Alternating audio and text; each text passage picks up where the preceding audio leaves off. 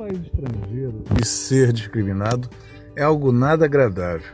Mas pior quando você mesmo começa a ser discriminador. Hoje eu me peguei fazendo isso, cara. E para quem me conhece sabe que isso é quase uma aberração pro meu caráter. Pois é, eu sempre estava falando, pô, o americano é horrível dirigindo, o americano dá fechada, americano isso, americano aquilo. Um amigo meu falou assim: Gilberto, não passa a qualificar, passa a olhar, vê se todos são americanos. O americano chega a ser bobo de tão educado, cara. Ele entra no teu carro e pede: Olha, você me desculpa, não vou lhe dar atenção, vou ficar no meu celular. Quando é que o brasileiro ia fazer isso? Eu passei a verificar e realmente não é o americano.